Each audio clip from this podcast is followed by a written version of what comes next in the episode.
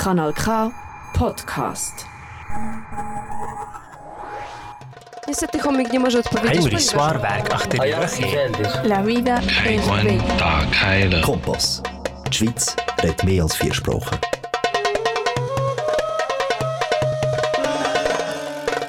Hello, everyone. Welcome to the Milky Way podcast with me, Dr. Tej Pritkar. I am an astrophysicist and I work on the Milky Way galaxy. Yes, that is the reason for the name of this podcast. In this podcast, we will learn not only about Milky Way galaxy but all other super amazing and fascinating objects and processes of this universe. And we will also talk about different missions that are already in space or are being prepared to send into space along with many earth-based telescopes. We will talk about our sun, planets, big bang, black hole, dark matter, dark energy and everything. At the end of each episode, I will also give you information for the special astronomical objects that are visible in the night sky each month. This month, NASA released the images of James Webb Telescope, known as JWST in short. This telescope was launched on December 25th in 2021. I will try to explain little bit about some of those images. So let's dive into the first episode. How does this Milky Way form? What is Milky Way? And where do we live in the Milky Way? Das ist ein Podcast von Kanal K.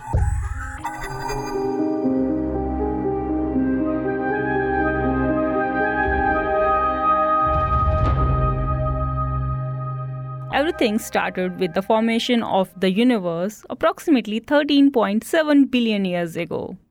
Yes, billion years. So, just to give you the context of the scales, 1 billion year is 10 raised to power 9 years, which means 9 zeros after 1. That's a huge, huge time scale. For example, 1 billion seconds are equal to 32 years or if you take 1 billion steps you can cover the entire earth 15 times. So all the numbers used in astronomy and astrophysics are really really huge. The milky way galaxy is not the only galaxy in this universe. Yes we are not alone. There are approximately 200 billions of galaxies in this universe and each of those galaxies contains 200 billions of stars. So you can imagine how many other stars and stellar systems are there. And many of those stars have planets. So this universe is very very huge the very famous deep sky picture taken by NASA using its James Webb telescope shows thousands and thousands of galaxies. And that picture is equal to just tiny sand grain held at arm's length in the sky. So you can imagine how many stars and galaxies are there in this universe. Our universe is really, really vast. Now the question comes what is a galaxy? A galaxy is a huge collection of gas, dust, and billions of stars and their solar systems. And this entire thing is held together by gravity. Our Milky Way galaxy, where we live, it is approximately 100,000 light years across. Light year is a unit of distance, which is equal to the distance traveled by light in one year. But how does it form? How does these huge big systems of galaxies form in this universe. The galaxies forms by the collapse of gas clouds and then with the merger of smaller galaxies. So galaxies merge together to form bigger galaxies. Another image by James Webb Space Telescope shows a group of 5 galaxies. Out of those 5 galaxies, 4 galaxies are going to merge in future so we can see the processes happening in other galaxies. Those might have already happened with our milky way galaxy. Our neighborhood galaxy known as the andromeda galaxy is also going to merge with our milky way galaxy in next few billion years. So our universe is very very dynamic place. So the question is how does milky way look like? Or can we see it from earth? And what do you think when i say milky way is it like the Milky Way chocolate bar? Or maybe not? Why does it get this name, Milky Way? So let's get those answers.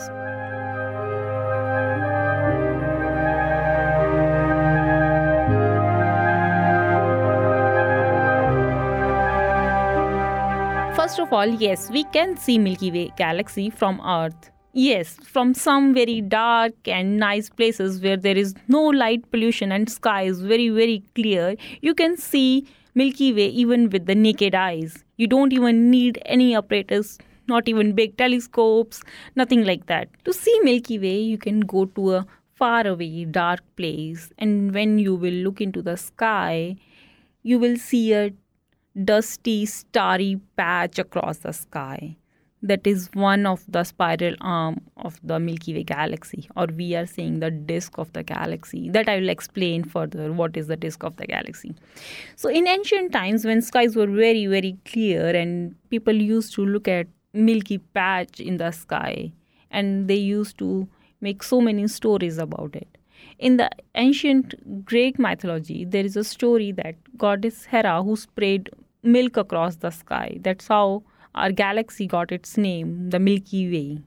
In other parts of the world, our galaxy goes by other names. In Indian culture, it is known as Akash Ganga, which means the river Ganga in the sky. So, all those stories were going on until Galileo resolved the band of stars using the telescope and he saw individual stars in that milky patch of the sky in 1610. Then, further astronomers kept looking at those stars and then they thought this Milky Way is the only galaxy in the universe. Then Edwin Hubble showed that the Milky Way is not the only galaxy, there are many, many other galaxies in this universe. So, what are the main features of the Milky Way galaxy?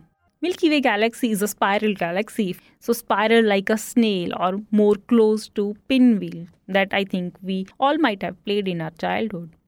The Milky Way is known to have four spiral arms. Out of those, two are the main spiral arms known as Perseus arm and Scutum Centaurus arm, and other two are less pronounced arms. Out of those four spiral arms, our solar system is located near the smaller local arm known as the Orion arm. But if we look at the Milky Way galaxy from side, it will look like a fried egg shape. This is a very funny analogy given by one of my favorite astrophysics communicators, Dr. Becky. When we look at the galaxy from the side, it looks quite similar to fried egg. So in the central part where the egg yolk comes, there is central bulge region of the galaxy. So this bulge is very very dense region and it is the place where the very supermassive black hole of our galaxy is. Some of you might remember, Event Horizon Telescope, it released the picture of this supermassive black hole few months back. So this black hole is 4 million times the mass of the sun. It's really, really huge. After this central part, there is the disk of the galaxy. This disk is the place where our sun is located. So, our sun is not at the center of the galaxy, neither at the center of the universe. Our sun is located approximately 8 kiloparsec away from the center of the galaxy.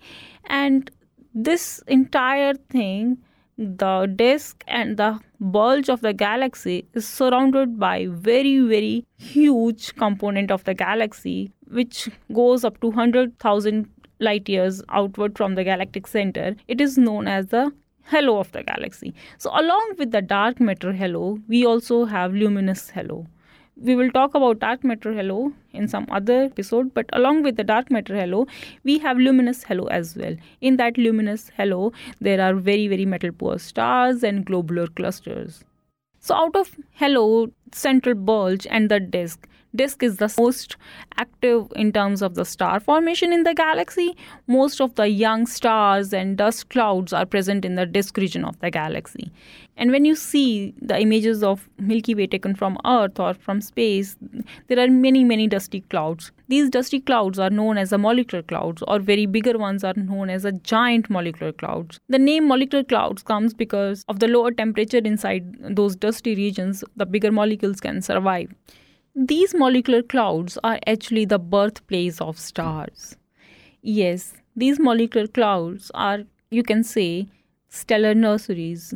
Recent images from JWST telescope showed star-forming region known as Carina Nebula and Horsehead Nebula. There you can see like beautiful images of dust clouds and uh, new stars being born over there. These molecular clouds are mainly present in the spiral parts of the galaxies. So, how does our galaxy get the spiral structure? The spiral arms of the galaxy are like cosmic traffic jam. When you are stuck in a traffic jam, you might have seen the cars at the front of the jam will leave the jam after some time, but more cars will join it from the behind so that dense part remains like this. Similarly, the stars and gas clouds in the galaxy keeps coming and leaving the spiral arms like a cosmic traffic jam, but the structure of the spiral arms still remains over the time. Now, are you thinking that why don't we see the spiral structure of the galaxy from Earth? If not, how do we know that our galaxy is a spiral galaxy? The answer is very simple because we are living inside the galaxy. So we cannot see the entire galaxy by being inside the galaxy. For example, if you want to take a selfie, you have to extend your arm, but still you cannot cover your entire body in the selfie. To cover your entire self, you have to keep the mobile phone at a distance so that you can click a picture. But our galaxy is so, so vast. There is no mission till now that can leave our galaxy or even our solar system to take the picture of the Milky Way galaxy from outside. Then, how do we know it's a spiral galaxy? We know it's a spiral galaxy because of other observations. Different telescopes take observations in different wavelengths, and then people make models what can fit those observations and then we see okay this is like a spiral galaxy the exact images that we see of a spiral galaxy are most of the times other galaxies. And if you read the caption of those images you will find the name of exact galaxy. You will never see the milky way galaxy written under those images.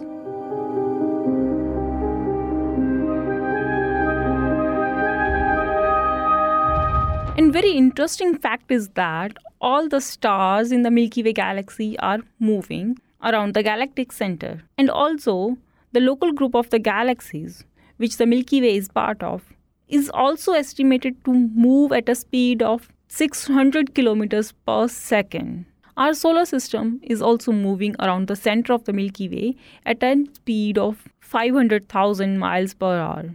Even at this rate, it takes 240 million years to go around Milky Way once. Isn't it amazing? That's it for the basics of Milky Way in today's podcast. And now let's jump to the last section of the podcast, which is Night Sky of the Month. Das ist ein Podcast von Kanal K.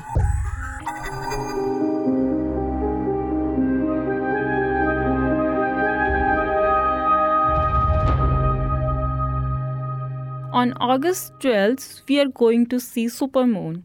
So if you don't know what supermoon is, supermoon is also full moon, but when at the time of the full moon, moon is at the nearest point to earth, it is called supermoon. If you see the orbit of moon around earth, it's not circle, it's elliptical. So at one point moon is farthest from earth and at other point moon is closest to earth. And when the moon comes to the closest point to earth and it is also in its full moon phase, it is called the supermoon.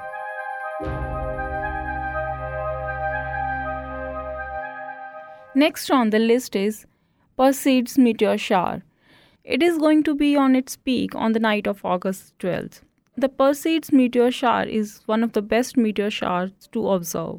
It can produce up to 60 meteors per hour at its peak. This meteor shower is coming in the full moon phase, so it can like little reduce the visibility of uh, some of the faint meteors. This meteor shower is produced when Earth passes through the path of comet Swift-Tuttle. It's a rocky comet which orbits the sun every 133 years. So when the debris from this comet enters to the Earth's atmosphere, because of the high friction, they catch fire and they look like a shooting star.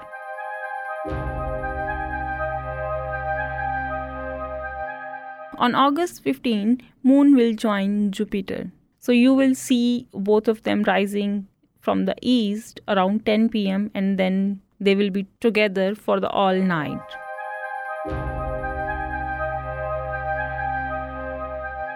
On August 14, Saturn will be closest to the planet Earth and its face will be fully illuminated by sun. It will be brighter than any other time of the year and will be visible all night long. You can use medium sized or larger telescope or even small binoculars to see the rings of the Saturn.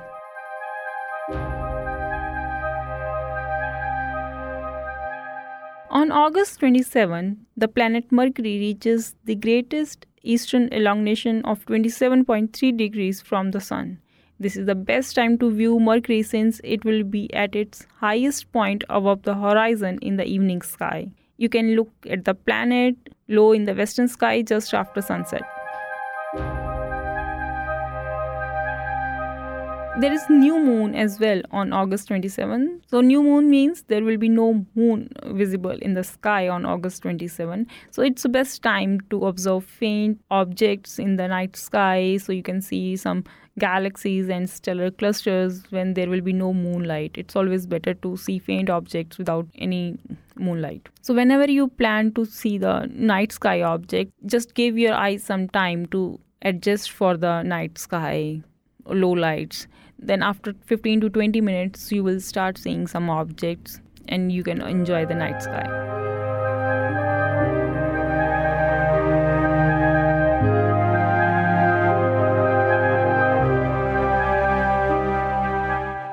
That's all for the today's episode. If you have any questions, please send them to the email the Milky Way podcast info at the rate gmail.com. Also, please send your suggestions or your topics of interest if you want me to explain it for you. You can also check out the Instagram for better understanding of concepts with pictures and latest news. The Instagram handle is the Milky Way underscore podcast. So please check it out and see you next time.